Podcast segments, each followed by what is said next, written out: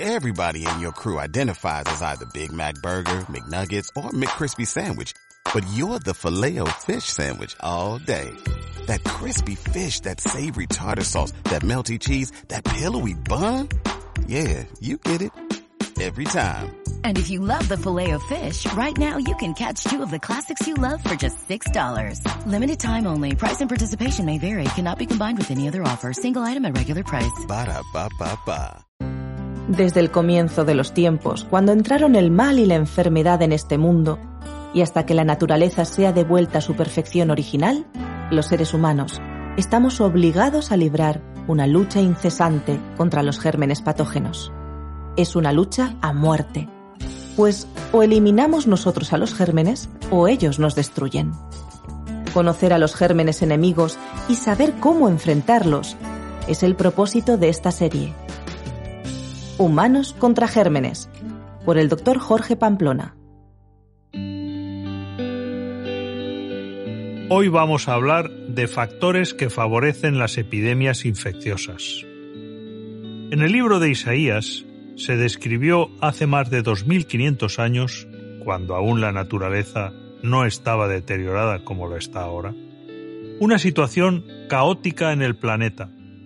Dice así, se destruyó, cayó la tierra, enfermó, cayó el mundo, enfermaron los altos pueblos de la tierra, porque traspasaron las leyes. Por esta causa fueron consumidos los habitantes de la tierra y disminuyó la población. Sí, la violación de las leyes de la salud, de las leyes naturales, un estilo de vida contrario a las normas de la higiene, todo ello trae consigo epidemias y enfermedades. Algunos ejemplos de costumbres y conductas que favorecen las epidemias son estos. Vivir hacinados en espacios cerrados, espacios mal ventilados, con escasa irradiación solar y con falta de aire fresco. Así es la vida de muchos en las ciudades. Ignorar los agentes curativos naturales, viviendo de espaldas a la naturaleza. Hay que recordar que la radiación solar es inmunoestimulante, sube las defensas y germicida, mata los virus, gracias a sus rayos ultravioleta. El aire fresco y corriente inactiva los virus. El agua, tanto por dentro como por fuera, es también inmunoestimulante, especialmente las duchas a temperatura alterna, caliente y fría, y los chorros. La alimentación rica en antioxidantes, necesarios para la producción de defensas antiinfecciosas, resulta fundamental. Los antioxidantes principales son la provitamina A y las vitaminas C y E, que se encuentran en las frutas, cereales, semillas y hortalizas. El reposo y la confianza contribuyen al buen funcionamiento del sistema inmunitario, el estrés baja las defensas contra las infecciones. Todos estos factores naturales, cuando son ignorados, cuando se vive en espacios cerrados con falta de aire fresco y de sol, estamos predisponiendo al contagio y a las epidemias. También el tener contacto con animales impuros, muchos de ellos silvestres. Eso causa actualmente más del 60% de las infecciones emergentes en los humanos son las zoonosis, enfermedades transmitidas de los animales al ser humano. Las zoonosis están aumentando dramáticamente en las últimas décadas.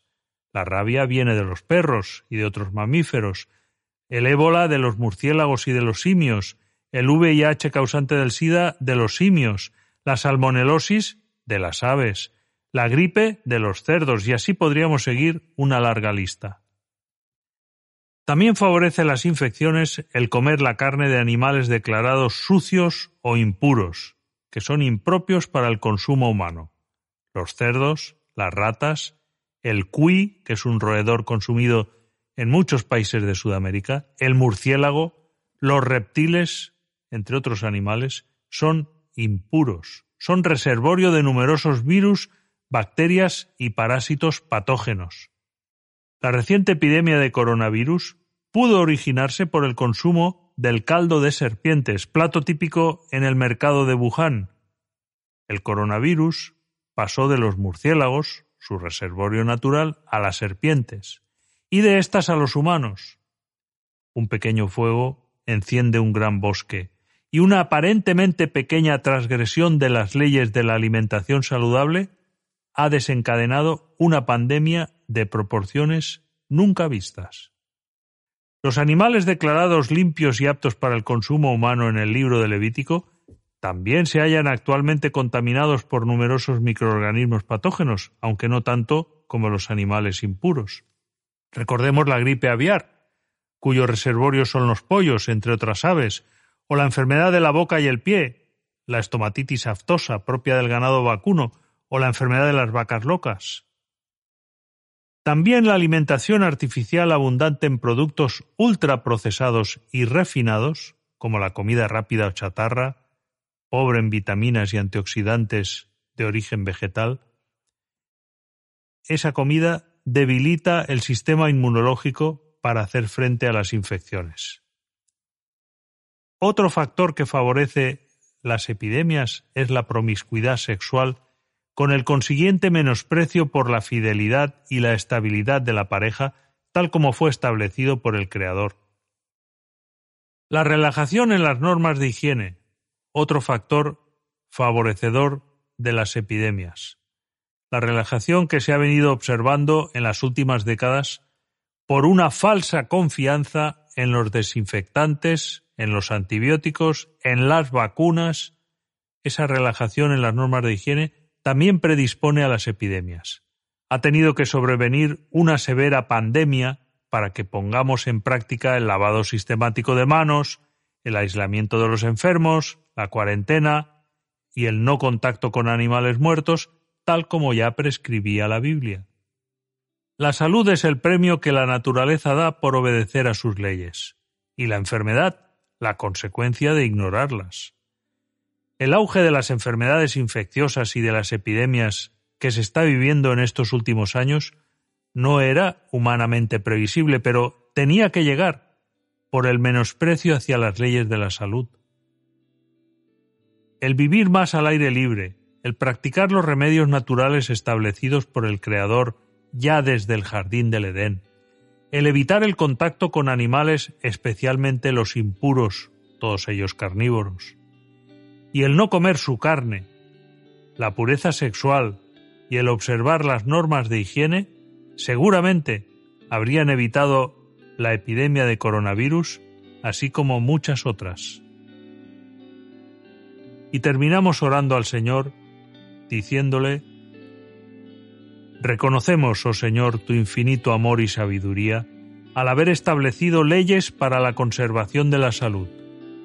Ayúdanos a seguirlas porque son una barrera contra la enfermedad, aunque a veces nos cueste entenderlo.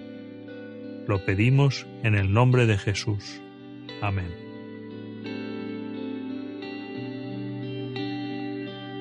Este ha sido un capítulo de la serie Humanos contra Gérmenes, del doctor Jorge Pamplona. Acompáñanos en el próximo capítulo.